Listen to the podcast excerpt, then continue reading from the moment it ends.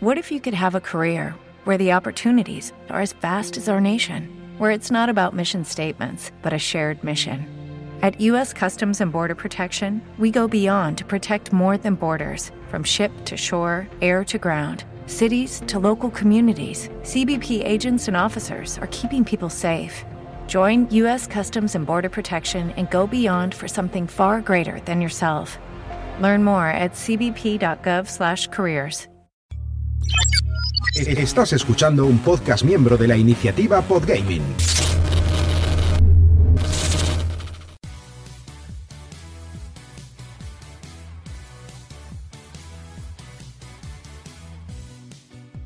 Vivimos una era fantástica, llena de pelis molonas y series entretenidas. Pero eso no era todo. Grandes programas y dibujitos, música, libros y videojuegos. Los viejos frikis nunca mueren. Un podcast sin igual lleno de nostalgia y fricadas sin parar.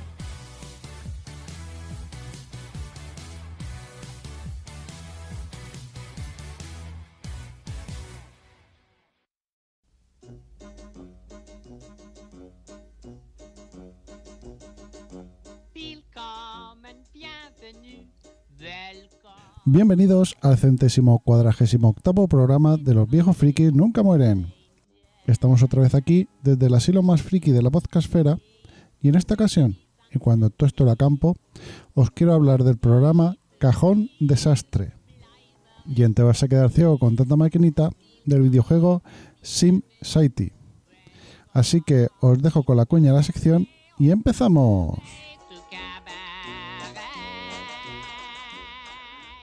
Bonito, todo me parece bonito.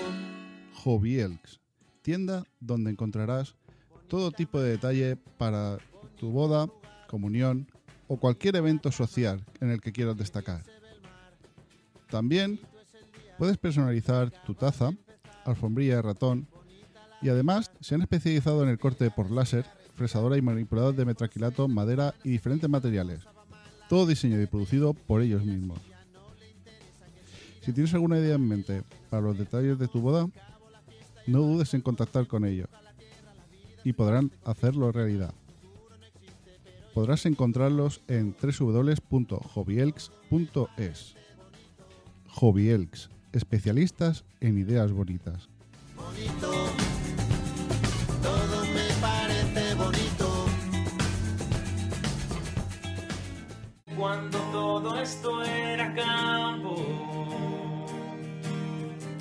Del póster de Pamela Anderson en mi habitación, de llamarte al fijo y grabarte una canción, intentando que no hablase el locutor.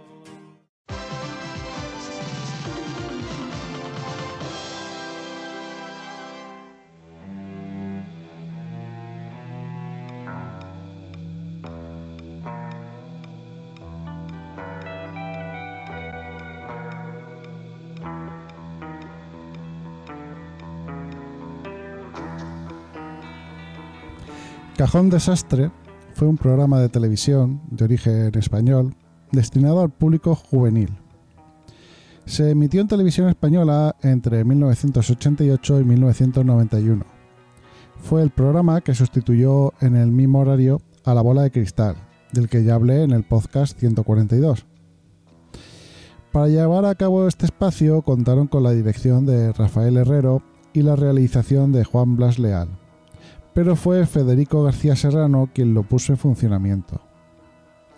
La presentación correría a cargo de Miriam Díaz Aroca, que ya había demostrado sus dotes en el programa matinal de Jesús Hermida por la mañana. Allí demostró su faceta para comunicar y desenvolverse en televisión.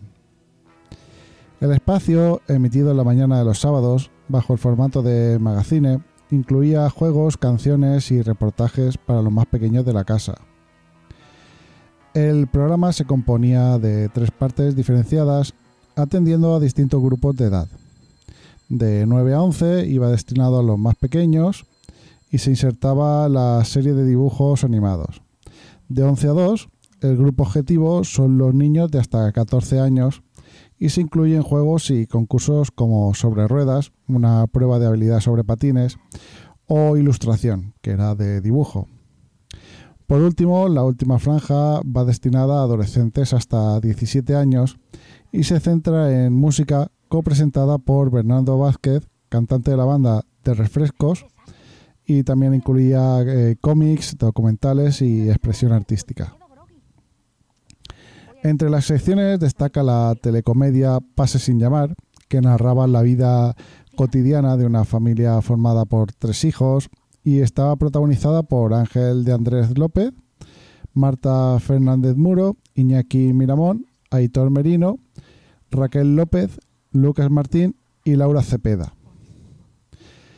Esta serie se emitía en formato sketch diseminados a lo largo de la tercera sección. Durante el programa se intercalaba series de ficción, una infantil en la primera sección, donde su principal eh, característica fue el confiar en productos de Europa del Este, eh, pequeños cortos de origen polaco o yugoslavo, pero que demostraban tener calidad en su imagen y sobre todo en su contenido.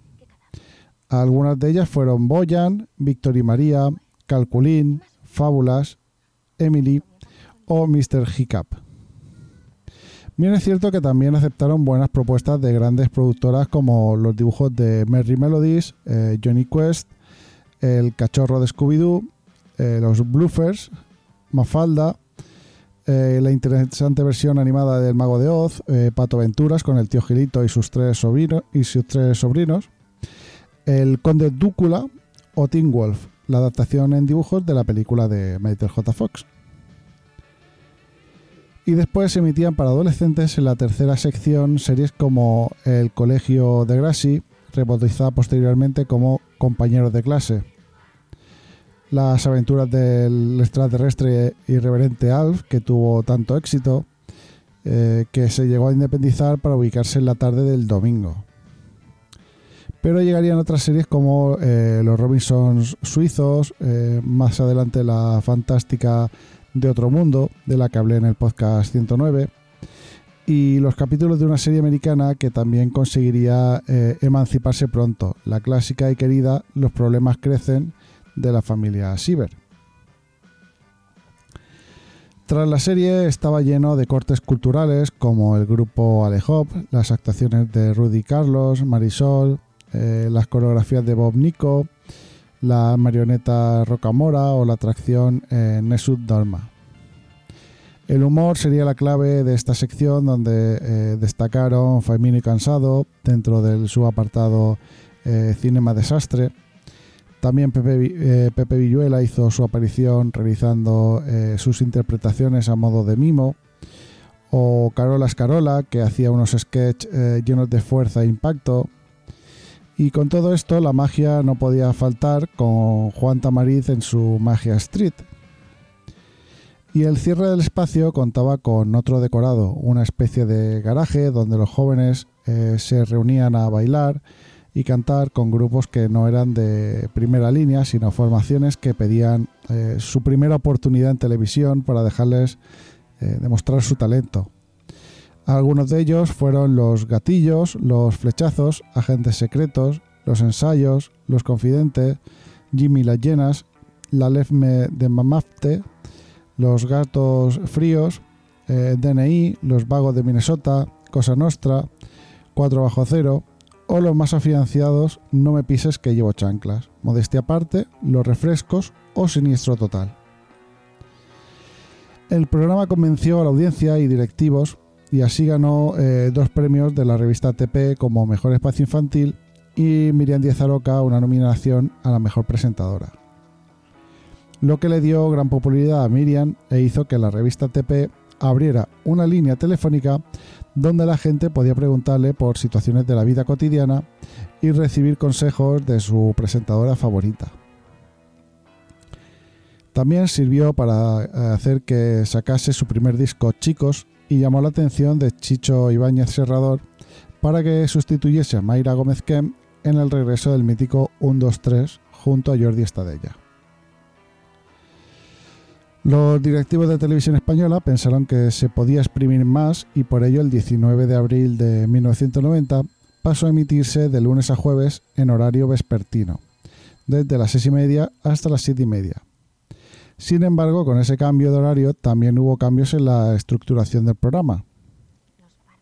Solamente la mitad de este horario se destinaba a producción propia, pues todos los días se reservaba la media hora central del programa para la emisión de una serie diferente cada día de la semana, dejando los jueves para la emisión de Pase sin llamar que dejó de emitirse en sketch diseminados a lo largo del programa como se hacía los sábados, para pasar a emitirse como una sitcom como si fuese una serie independiente. Además, en este nuevo horario se eliminaron los contenidos destinados a los niños preescolares, pues esa franja de emisión ya estaba ocupada por los mundos de Yuppie o El Duende del Globo, dejando a, Cajón Desastre en un programa de contenido para jóvenes de entre 10 y 14 años antes de la emisión de la serie y hasta 17 años después de la emisión de la misma. Meses más tarde, la duración del programa se volvió a ver reducida, esta vez en 10 minutos, eliminando contenidos de producción propia del programa que ya había perdido aquella riqueza, variedad de contenidos y la personalidad propia de la versión de los sábados. Lo que acabaría provocando, sin sorpresa para nadie, que acabase cancelando el programa. Televisión Española lo sustituyó por No te lo pierdas con Leticia Sabater y Enrique Simón. Pero Telecinco se llevó enseguida a Leticia Sabater para hacer el programa infantil Desayuna con Alegría y se canceló a los pocos meses. Alguien debió pensar que los tiempos estaban cambiando y la solución era eh, simplificar la propuesta y ceder su lugar a nuevas series extranjeras. Con lo que sería el final de una serie de programas juveniles de televisión española que intentaba no tratar a los niños como idiotas, intentando fomentar la cultura patria. Para finalizar, decir que en mi recuerdo el programa era muy divertido, incluso la serie Pase sin llamar la recordaba eh, divertida y al revisionarlo eh, ha envejecido bastante mal. Esto eh, se lo pones a un adolescente de entre 12 a 14 años y te denuncia servicios sociales porque es una tortura. a modo personal, es más, revisioné el primer programa con mi señora y lo tuve que quitar sin terminar el primer programa porque vi que estaba a punto de pedirme el divorcio y lo tuve que, quitar inmediatamente. En serio, en el recuerdo eh, estaba mejor. Es un programa eh, muy hijo de su tiempo y donde se debe quedar. Eh, Miriam Díaz Aroca sí que es verdad que está estupenda. bueno, sigue estando estupenda. Y, la verdad es que pues, lo, hacía muy bien, pero lo que es el contenido y cómo se, daba, igual que por ejemplo el programa, eh, la parte de sobre ruedas del, de ese concurso, que claro, estás viendo cómo tienen que dar toda la vuelta y todo eso en televisión, pues eh, a día de hoy, mm, vamos, eh, no, se podría ver, no se podría ver de esa manera. Entonces ha envejecido bastante, bastante mal. Eh, pero en fin, eh, seguro que muchos lo, recordaréis con mucho cariño. Así que si lo visteis, o aún después de lo dicho, eh, lo veis ahora, lo tenéis en Radio Televisión Española, en RTV Play, totalmente gratis. bueno, si lo hacéis, espero vuestros comentarios.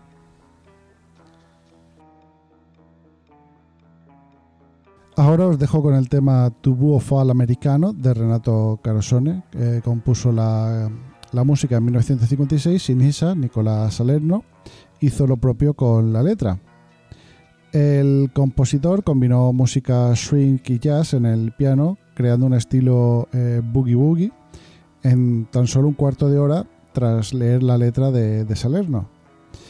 Enseguida eh, tuvo la seguridad de que, de que, la canción alcanzaría un gran éxito y de hecho, eh, una vez publicada en 1956, alcanzó el éxito internacional y sigue siendo una canción, eh, una de las canciones más conocidas del cantautor, ya que esta canción eh, no pasa de moda por su aparición en bandas sonoras de diferentes películas como en Capri, protagonizada por Sofía Loren y Clark Gable, o en El talento de Mr. Ripley con Jude Law y Matt Damon. Además ha sido versionada en numerosas ocasiones como por las eh, Pupini Sister, Pitbull o Don Omar. Esta canción habla acerca de la inmigración, un asunto eh, que siempre ha afectado a millones de personas en todo el mundo.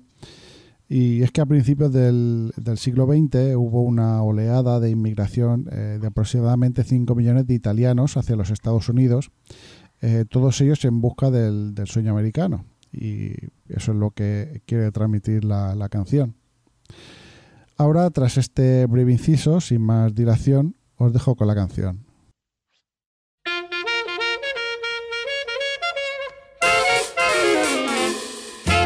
Porte cazzone con un stemma a rete. Una cuppulella che vi si era aizzata. Passa scampanianna pattuleta Con mano a papà te fa guardare Tu fa l'americano, americano, americano.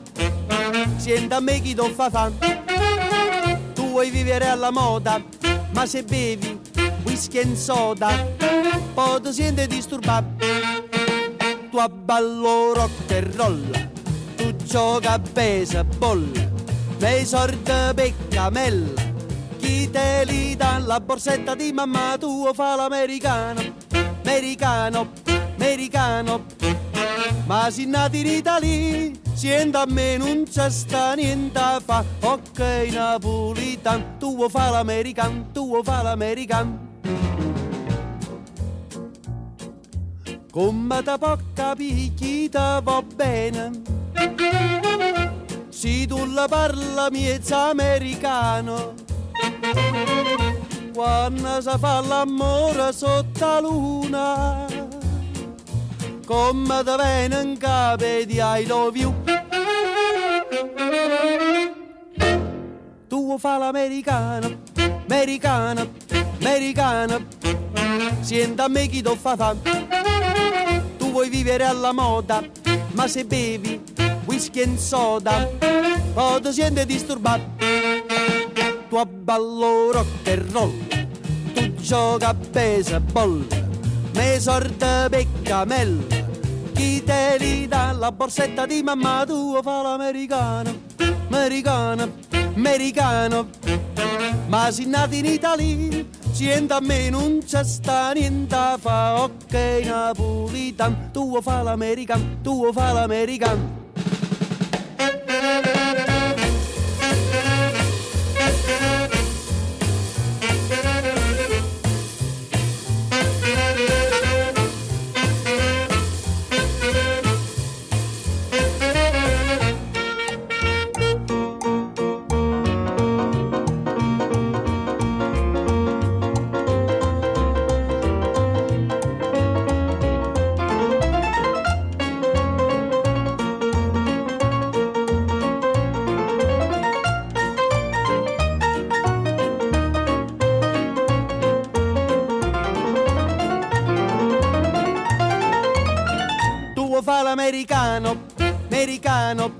Americano. Ma si nati in Italia, sienta a me non c'è sta niente fa, ok napolitan, tu fa l'americano, tu fa l'americano. Wish che so del rock and roll, wish che so del rock and roll, wish che so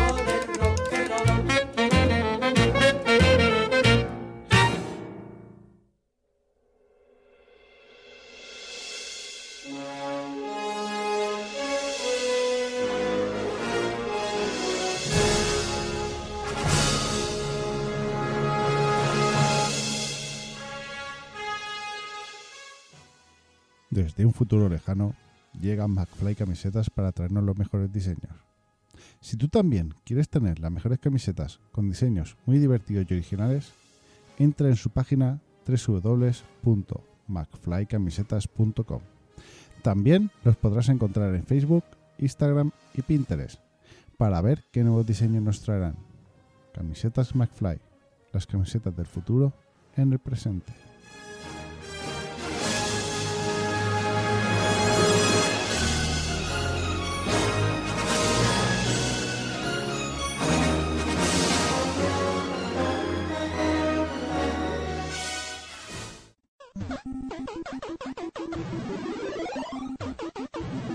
Te vas a quedar ciego de tanta maquinita.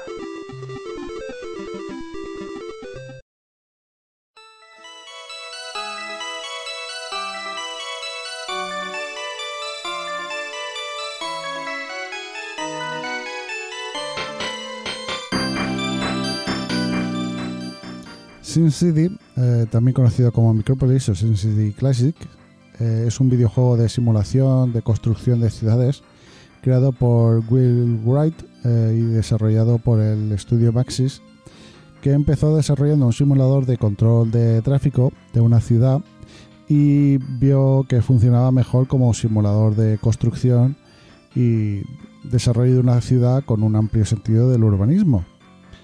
La primera versión del juego fue desarrollado para Commodore 64 en 1985, pero no fue publicado hasta 1989. El objetivo del juego es crear una ciudad, desarrollar áreas residenciales e industriales, eh, construir infraestructuras y recaudar impuestos para un mayor desarrollo de la ciudad. Se da importancia al aumento de la población, el nivel de vida de la región, manteniendo el equilibrio entre los diferentes sectores y monitoreando la situación ambiental de la región para evitar que el asentamiento decaiga y se dé en quiebra. El concepto central de SimCity es construir y diseñar una ciudad sin uh, objetivos específicos que, eh, alcanzar. Eh, el jugador puede dividir el terreno en zonas comerciales, industriales o residenciales, agregar edificios, eh, cambiar la tasa impositiva, construir una red eléctrica, eh, construir sistemas de transportes y tomar cualquier otra acción eh, para mejorar la ciudad. Una vez se han construido edificios en un área particular, los diminutos residentes, conocidos como Sims, pueden optar por construir y mejorar casas, bloques de apartamentos, edificios industriales ligeros y pesados, edificios comerciales, hospitales, iglesias, y otras estructuras. Los Sims toman eh, estas decisiones eh, basándose en factores como los niveles de tráfico, eh, la disponibilidad de energía eléctrica, los niveles de criminalidad y la proximidad a otros tipos de edificios. Por ejemplo, en las áreas residenciales próximas a una planta de energía, pues rara vez se puede construir una vivienda. En la versión de Super NES y posteriores, el jugador también puede acumular recompensas cuando se las otorgan, como la mansión eh, del alcalde o un casino. El jugador puede enfrentarse a desastres que incluyen inundaciones, eh, tornados, incendios, eh, a menudo por desastres aéreos o naufragios, terremotos y ataques de monstruos. Además, los monstruos y tornados pueden provocar accidentes de tren eh, al chocar eh, contra los trenes que pasan. Las ciudades iniciales se modelaron a partir de ciudades del mundo real y se esforzaron por replicar su diseño general. Aunque la mayoría de los escenarios presentados en el juego existen dentro eh, de una línea de tiempo ficticia o involucran una ciudad asediada por una catástrofe imaginaria, eh, unos pocos se basan en elementos, en eventos históricos genuinos. Esta incorporación de acontecimientos históricos reales añade una capa única de realismo al juego y permite a los jugadores eh, interactuar con momentos importantes de la historia eh, de una forma novedosa. El juego definió un género que más tarde se conocería como videojuegos de simulación e inspirado en una, cantidad de juegos tales como eh, Sid Meier's Railroad Tycoon eh, y Civilization, siguiéndose juegos como Sim Earth, Sim Farm, Sim Town, eh, Streets of Sim City, eh, Sim Copter, Sim Ant, Sim Life, Sim Isle, Sim Tower, Sim Park, Sim Safari y The Sims.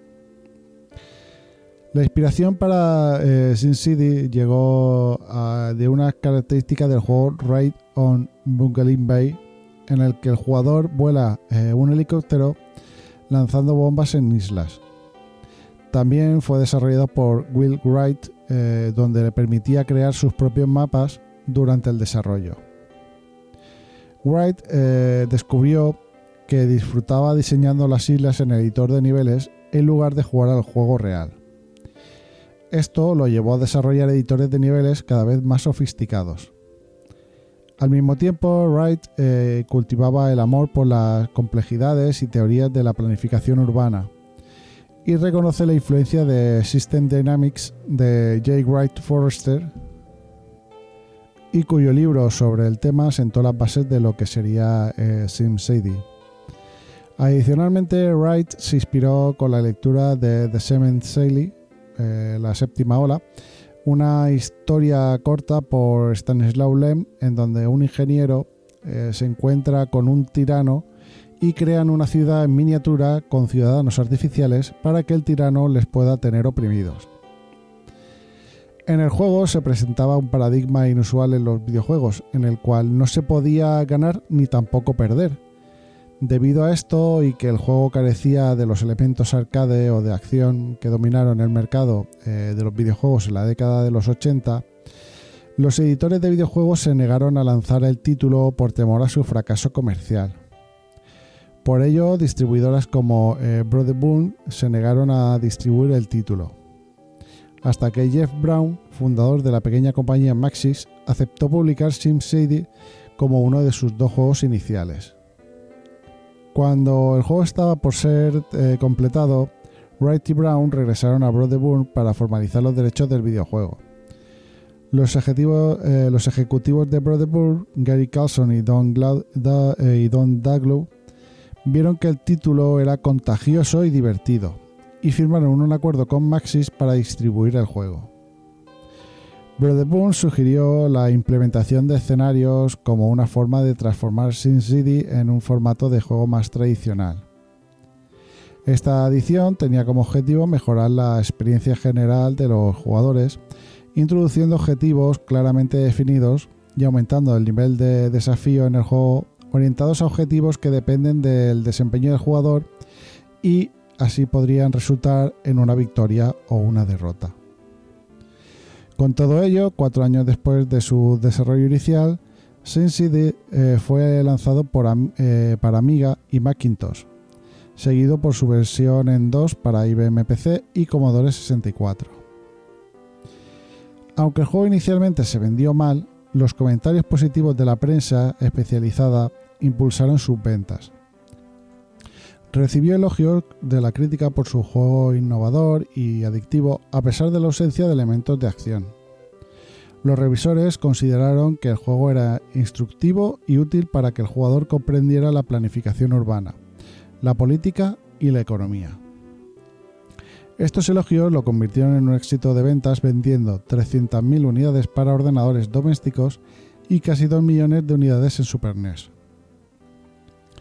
Recibió numerosos premios de asociaciones y editores de noticias.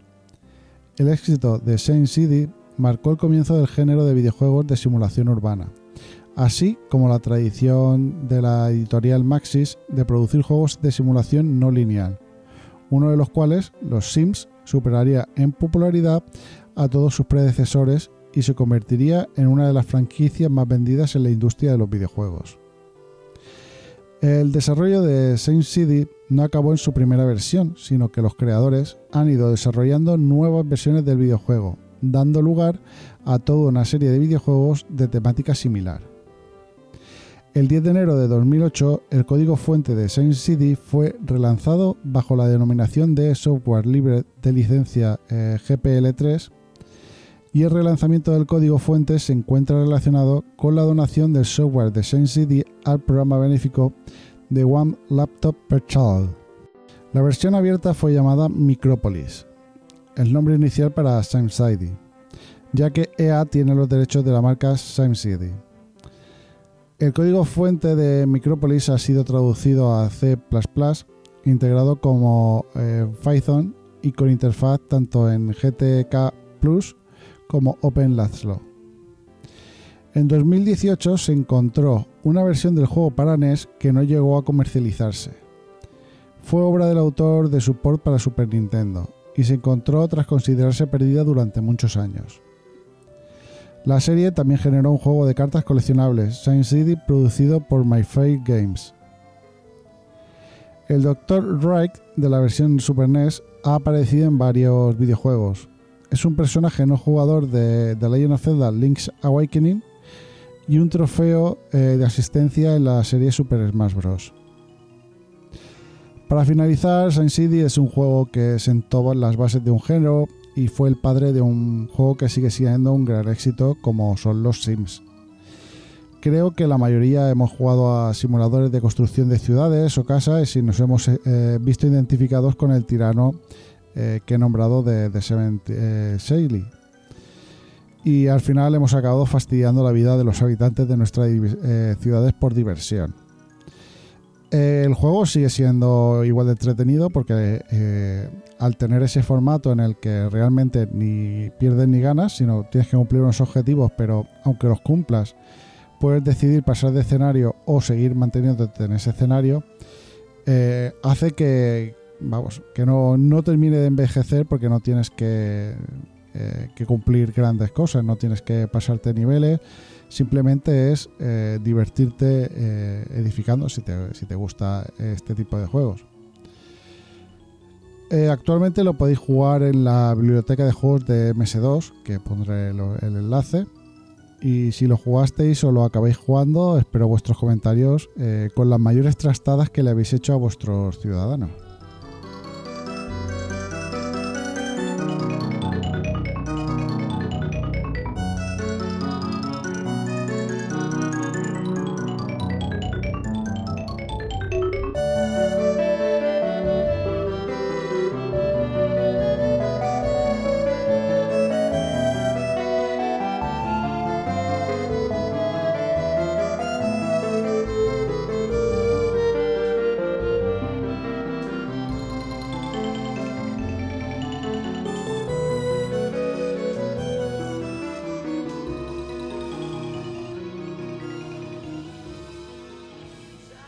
Bueno, y hasta aquí el podcast de esta quincena de los viejos frikis nunca mueren.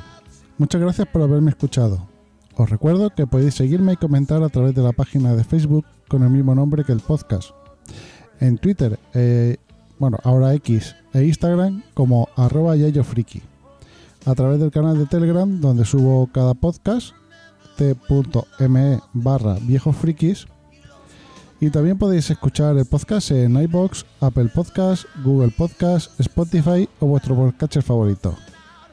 Si queréis dejar reseña en alguna plataforma, siempre viene bien. Además, podéis escribirme al mail viejosfrikis.gmail.com Gracias de nuevo por llegar hasta aquí y volveré dentro de 15 días. Hasta entonces, que la nostalgia friki os acompañe.